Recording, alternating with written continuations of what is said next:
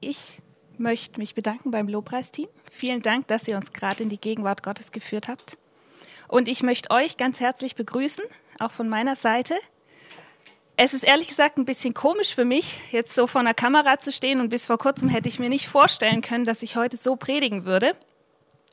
Aber ich denke, wir sind ja gerade alle herausgefordert, neue Wege zu gehen und ich will mich da jetzt auch herausfordern lassen. Ähm, eigentlich ist es auch ganz lustig, muss ich mal sagen, weil theoretisch könnte ich euch jetzt erzählen, was ich will. Mache ich natürlich nicht. Ich habe mir schon Gedanken gemacht vorher. Ähm, ich habe zu Hause darüber nachgedacht, in was für einer Situation wir uns gerade befinden. Und da ist mir etwas eingefallen, das ich 2016 erlebt habe. Damals waren wir als Kleingruppe, also mit Freunden zusammen im Urlaub und ähm, hatten ein Stück weit hinter dem Haus, in dem wir waren, einen Berg und kamen dann auf die Idee, wir könnten doch mal zusammen auf diesen Berg laufen, ähm, aber so, dass wir rechtzeitig zum Sonnenaufgang oben sein würden, sodass wir diesen Sonnenaufgang vom Berg aus betrachten können.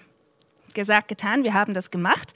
Wir sind früh morgens in der Finsternis dorthin gefahren und haben erstmal den Weg gesucht, denn wir wussten gar nicht, wo geht der Weg überhaupt los. Niemand von uns war diesen Weg schon mal gegangen. Ähm, wir mussten dann in der Dunkelheit ein bisschen suchen, bis wir den Startpunkt fanden und liefen in der wirklichen Dunkelheit los.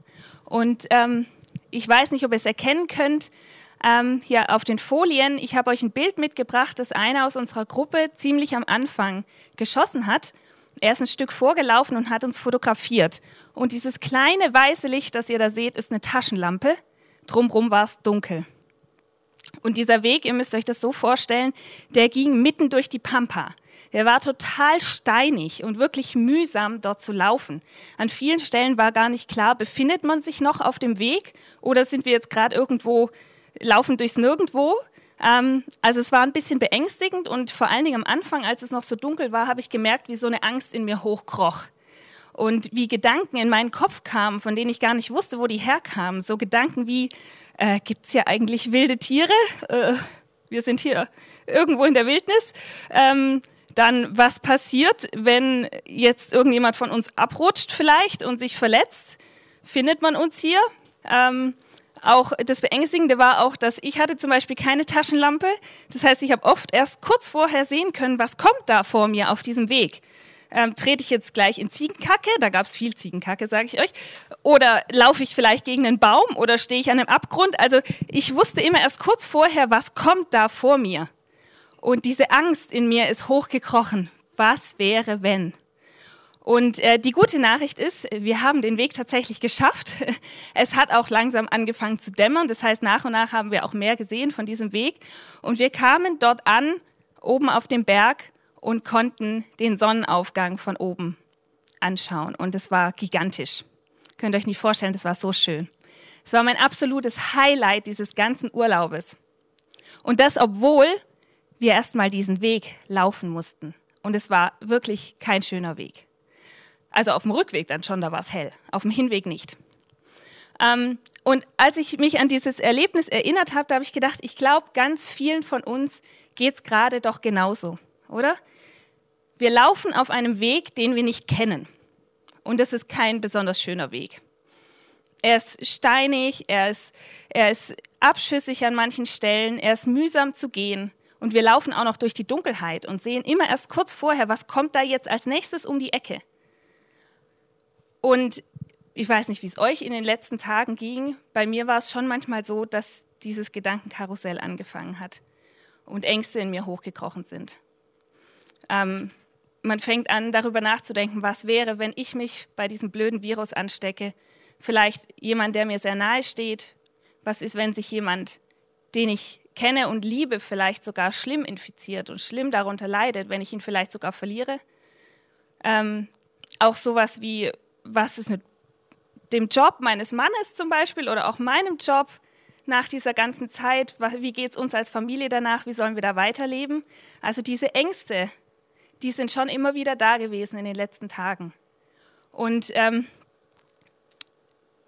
ich kann mich daran erinnern, an einen Tag in dieser Woche, da habe ich innerhalb kurz, kurzer Zeit hintereinander so drei Nachrichten gekriegt, die alle mich persönlich betroffen haben. Viele Nachrichten, die wir hören, sind ganz weit weg, die betreffen uns nicht direkt, aber diese drei Nachrichten haben mich alle drei persönlich betroffen und in mir ist so ein, so ein Frust hochgestiegen und die, so ein Trotz auch, dass ich gesagt habe, ich will das nicht und ich schaffe diesen Weg auch nicht. Ich, ich will diesen Weg nicht gehen, das ist ein blöder Weg, ich will wieder zurück in mein altes Leben, ich will wieder zurück auf diesen leichten Weg, den ich davor hatte, diesen vermeintlich leichten Weg jetzt im Nachhinein. Und wenn es dir vielleicht gerade manchmal genauso geht, dann möchte ich dir jetzt im Glauben eine Sache zusprechen. Und zwar, du schaffst das. Du schaffst das. Du schaffst diesen Weg. Was macht mich da so zuversichtlich? Kurz gesagt, mein Gott macht mich da zuversichtlich. Er macht mich zuversichtlich für mich und er macht mich zuversichtlich für dich, dass wir das schaffen, diesen Weg. Und ich glaube, wir Christen haben eigentlich mehr als alle anderen Grund dazu, Hoffnung zu haben und zuversichtlich zu sein, auch in so einer Zeit wie jetzt. Aber wir sind auch Menschen, oder? Ähm, und wir sind nicht frei davon, dass wir, dass Dinge an uns herangetragen werden, dass wir beeinflusst werden von dem, was um uns herum passiert. Und auch unsere Gedanken und Gefühle sind beeinflusst. Und ähm, wir tendieren dazu, dass wir uns auch in so einen Strudel hineinbegeben und am Ende dieses Strudels steht Mutlosigkeit und steht Verzweiflung. Da stehen Ängste und da haben wir keine Hoffnung mehr, dass es gut weitergeht mit uns. Und ich glaube, das, was wir alle immer wieder nötig haben, ist, dass wir uns daran erinnern, warum wir Hoffnung haben können, Hoffnung haben dürfen. Jeden Tag neu. Und das möchte ich jetzt machen. Ich möchte euch an drei Dinge erinnern, weshalb es sich lohnt, Hoffnung zu haben. Ähm, in der Losung für heute, ja genau, das ist mein Thema heute, das könnt ihr es auch sehen. Ja. In der Losung von heute stand unter anderem der Psalm 142, Vers 2. Da steht, wenn mein Geist in Ängsten ist, so kennst du doch meinen Pfad. Und ich muss sagen, dieser, dieser Vers tröstet mich unheimlich. Zu wissen, dass Gott diesen Weg kennt, auf dem ich gerade unterwegs bin. Und nicht nur das, er kennt den Anfang meines Weges, er kennt den Ende meines, das Ende meines Weges, aber er kennt auch alles dazwischen. Er kennt jeden Stolperstein, er kennt jede unerwartete Biegung, jeden abschüssigen Grund. Er kennt alles vom Anfang bis zum Ende, diesen ganzen Weg, den ich gehe. Und das tröstet mich weil ich weiß, dass er mich sieht. Und noch viel mehr, wir haben nicht nur einen Gott, der unseren Weg kennt, wir haben sogar auch noch einen Gott, der sagt, du brauchst keine Angst haben, denn ich bin bei dir. In Matthäus 28, Vers 20 steht, siehe, ich bin bei euch alle Tage bis an der Weltende siehe, ich bin bei euch alle Tage bis an der Weltende. Ist das nicht genial? Gott sagt zu uns, ich bin bei dir und zwar immer. Ich bin nicht nur an den leichten Tagen bei dir, wenn es dir gut geht, wenn du fröhlich bist, wenn die Sonne scheint.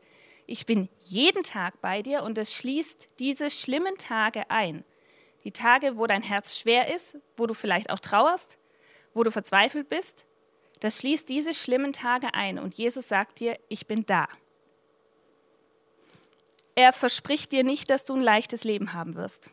Er verspricht dir keinen einfachen Weg. Leider. Das hätte ich manchmal gerne. Ich hätte gern manchmal so diesen leichten Weg, mich durchschlängeln. So. Das verspricht er mir leider nicht und dir leider auch nicht. Aber was er verspricht, ist, dass er auf jedem Weg, den du gehst, da ist und bei dir ist und dass er diesen Weg mit dir zusammen geht. Vom Anfang bis zum Ende.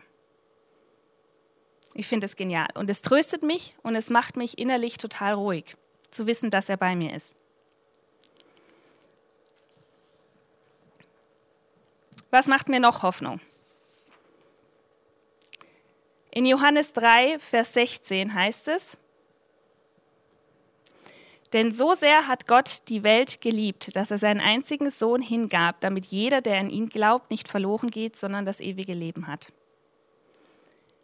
Wenn du an Jesus glaubst, wenn er dein Erlöser ist, wenn er dir alle deine Schuld vergeben hat und er jetzt dein Herr ist deines Lebens, dann hast du ein ewiges Leben.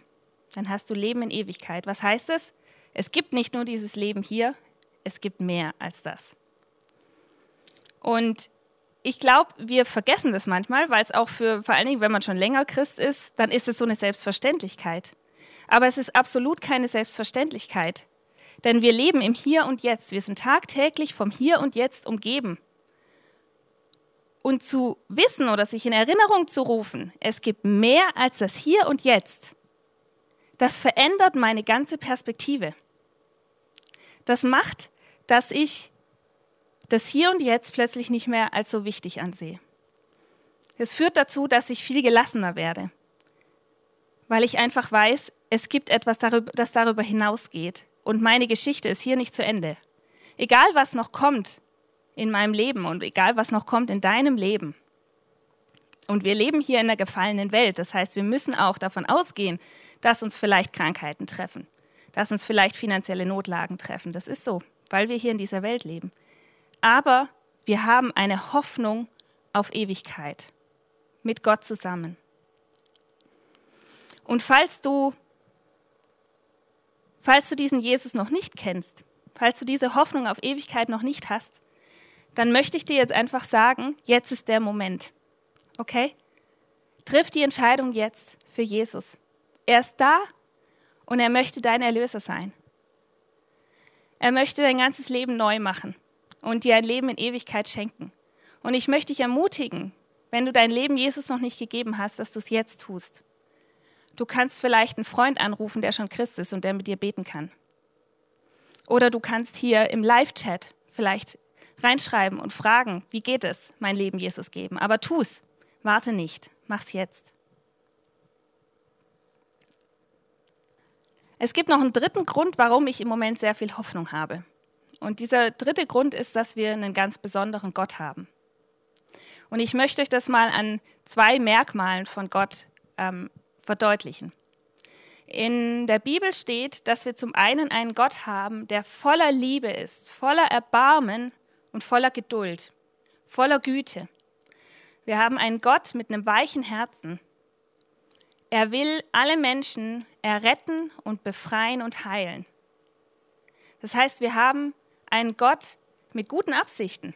Er will das Beste für dich. Und gleichzeitig haben wir einen Gott, der der Schöpfer von allem ist. Er hat alles gemacht, alles, was wir kennen, alles, was um dich herum ist, alles, was du bist, er hat alles gemacht. Und weil er alles gemacht hat, steht er auch über allem. Er kann ja nicht unter dem stehen, was er gemacht hat. Er steht über all dem, was er geschaffen hat. Wir hier auf der Erde sind begrenzt. Wir sind begrenzt durch Raum und Zeit, das siehst du schon allein in deinem Körper, du bist begrenzt in deinem Körper. Du kannst vielleicht nicht immer das machen mit deinem Körper, was du gerne würdest. Ähm, du bist begrenzt durch Raum und Zeit, auch durch Naturgesetze. Wenn ich daran denke, ähm, ich habe Geschwister, die im Ausland leben, ich vermisse die oft. Es wäre so cool, einfach mal diese Gesetze außer Kraft zu setzen und zu sagen, schnipp, und ich bin jetzt in Kanada oder ich bin jetzt in Australien, trinke einen Kaffee mit denen und zum Abendessen bin ich wieder zu Hause bei meiner Familie. Das wäre so toll. Aber es geht leider nicht, zumindest normalerweise nicht, ähm, weil wir begrenzt sind. Aber wir haben einen Gott, der diese Begrenzung nicht kennt. Er hat ja Raum und Zeit geschaffen. Er hat die ganzen Gesetze geschaffen, die ganzen Naturgesetze hat er geschaffen. Ähm, und wir sehen in der Bibel ganz viele Beispiele dafür, wie Gott handelt, außerhalb von diesen Gesetzen. Ich denke da zum Beispiel an Josua mit dem Kampf, wo die Sonne stehen geblieben ist am Himmel und sich nicht weiter bewegt hat. Oder die Stellen, wo, Jesus, äh, wo Gott die, das Meer geteilt hat. Da wurden Gesetze mal schnell ausgehebelt, die für uns selbstverständlich sind. Ich denke auch an sowas wie in der Apostelgeschichte, wo von Philippus die Rede ist, der für Gott etwas tut an einem Ort und dann hat sein, er seinen Auftrag erledigt und dann setzt Gott ihn einfach an einen anderen Ort. So, gebeamt. Ich denke auch an Geschichten, wo wir sehen, dass Krankheiten sich in nichts auflösen können. Oder dass Toten neues Leben eingeblasen wird. Etwas, was uns eigentlich total unmöglich erscheint. Das heißt, wir haben einen Gott, der auf der einen Seite voller guter Absichten ist für jeden von uns. Und wir haben auf der anderen Seite einen Gott, dem nichts unmöglich ist. Und wenn wir uns das verdeutlichen, dann bedeutet es doch eigentlich, wir können und dürfen jederzeit damit rechnen, dass er außerhalb dem handelt, was menschlich erwartbar wäre. Wir können jederzeit erwarten, dass er eingreift. Wir haben keine Garantie dafür, dass er es tut. Leider nicht. Seine Gedanken und seine Wege sind höher als unsere Gedanken und unsere Wege. Aber wir können darauf hoffen. Und wir können in der Erwartung leben, zu sehen, wie er handelt und wie er eingreift und wie er einfach mal Gesetze außer Kraft setzt. Weil er dazu in der Lage ist und weil sein Herz für uns schlägt.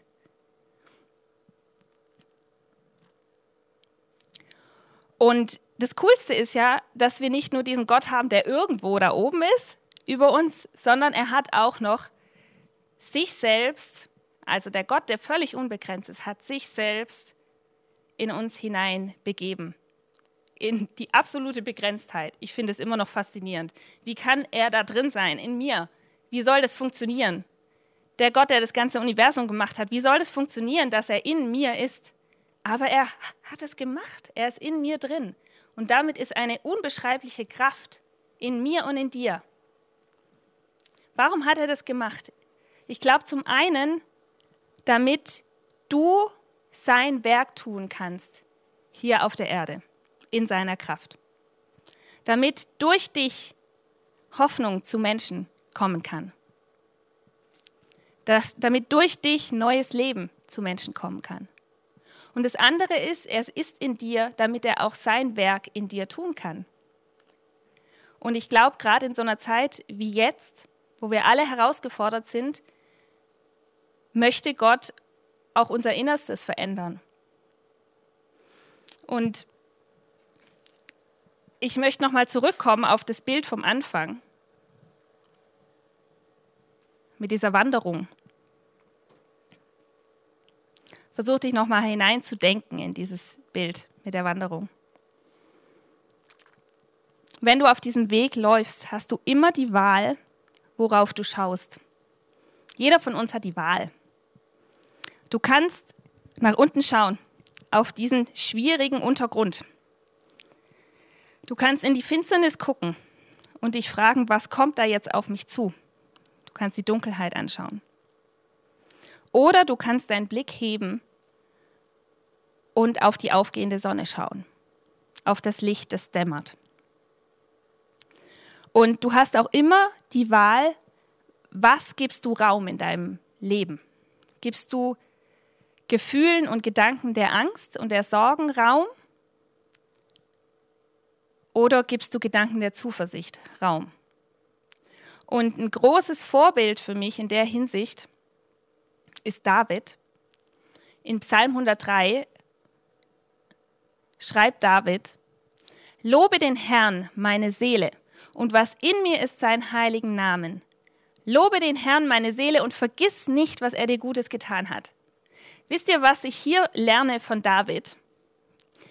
Ich glaube, er hat sich in dem Moment nicht danach gefühlt, Gott zu loben. Und ich fühle mich auch oft nicht danach, Gott zu loben. Aber er schreibt hier im Imperativ. Jetzt kommt der Lehrerwerbeblock. Imperativ, Imperativ. Ja, was ist der Imperativ? Die Befehlsform. Okay? Er befiehlt seiner eigenen Seele, lobe den Herrn. Er befiehlt seiner eigenen Seele und damit all diesen Gedanken und Gefühlen, die da in ihm durcheinander gehen. Er befiehlt ihnen, lobe den Herrn und vergiss nicht, was er dir Gutes getan hat. Das ist eine völlig andere Haltung, als darauf zu gucken und sich darin zu verkriechen und sich einzubuddeln in den Sorgen. Das ist ein bewusstes Einnehmen von einem Stand und auch ein Herrschen über sich selbst und über seine eigenen Gefühle. Das steckt auch in diesem Wort beherrschen drin. Wir sollen uns beherrschen. Ich kann meiner eigenen Seele zusprechen und du kannst es auch, du schaffst es. Du kannst dir zusprechen, hab keine Angst, Gott ist bei dir, Gott ist für dich, du wirst diesen Weg schaffen und du kannst sogar Gott loben in dieser Situation. Du schaffst es, ja. Und es braucht manchmal diese bewusste Entscheidung von uns, das zu tun. Ich möchte dich ermutigen, dass du dich bewusst dazu entscheidest, worauf du jetzt schaust, auch in dieser ganzen Zeit, in den nächsten Wochen. Ich möchte dich herausfordern, dass du dich bewusst entscheidest, auf Gott zu schauen, auch auf das Gute zu schauen, das er dir geschenkt hat. Ähm, und ich möchte jetzt auch die Möglichkeit geben, das jetzt bewusst zu tun. Wir werden jetzt gleich noch gemeinsam ein Lied singen. Und ähm, ich möchte dich dazu herausfordern, dazu auffordern, ähm, zu Hause aufzustehen bei diesem Lied. Ich weiß, dass sich das vielleicht komisch anfühlt. Ich, letzten Sonntag, ich saß auf der Couch und ihr wollt nicht wissen, wie ich da saß. Ich äh, war ganz relaxed so. Aber auch wenn du jetzt gerade auf deinem Sofa sitzt, es macht einen Unterschied, wenn du bewusst aufstehst. Denn das ist auch ein Ausdruck für dein Innerstes zu sagen, ich stehe jetzt in dieser Situation auf. Und die Haltung wird anders. Es ist eine Haltung zu sagen, trotzdem, trotz allem, was jetzt in der Welt passiert, trotz allem, was um mich herum passiert, trotz allem, was gerade in mir durcheinander geht, erhebe ich mich, stehe ich auf und ich lobe meinen Gott und ich sage ihm, ich vertraue dir. Ich vertraue dir, denn du bist treu und du bist gut. Und dazu möchte ich euch jetzt ermutigen und ich möchte noch ganz kurz beten. Guter Vater im Himmel, ich möchte dir so sehr danken dafür, dass dein Herz ein Herz ist voller Liebe und Erbarmen für uns. Und ich möchte dir auch dafür danken, dass du bist, wer du bist dass dir nichts unmöglich ist. Und wir kommen zu dir mit der Dankbarkeit für all das, was du uns geschenkt hast und mit der Erwartung, dass du, dass du eingreifst und dass du dich verherrlichst in dieser Situation.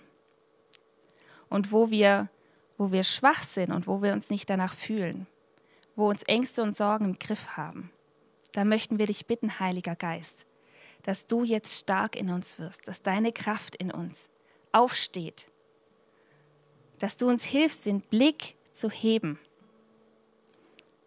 und auf das Licht zu schauen, dass du uns hilfst, hilfst unsere Hände zu erheben und dich zu anbeten. Einfach weil du es wert bist und weil du gut bist und weil du Herr in Kontrolle bist.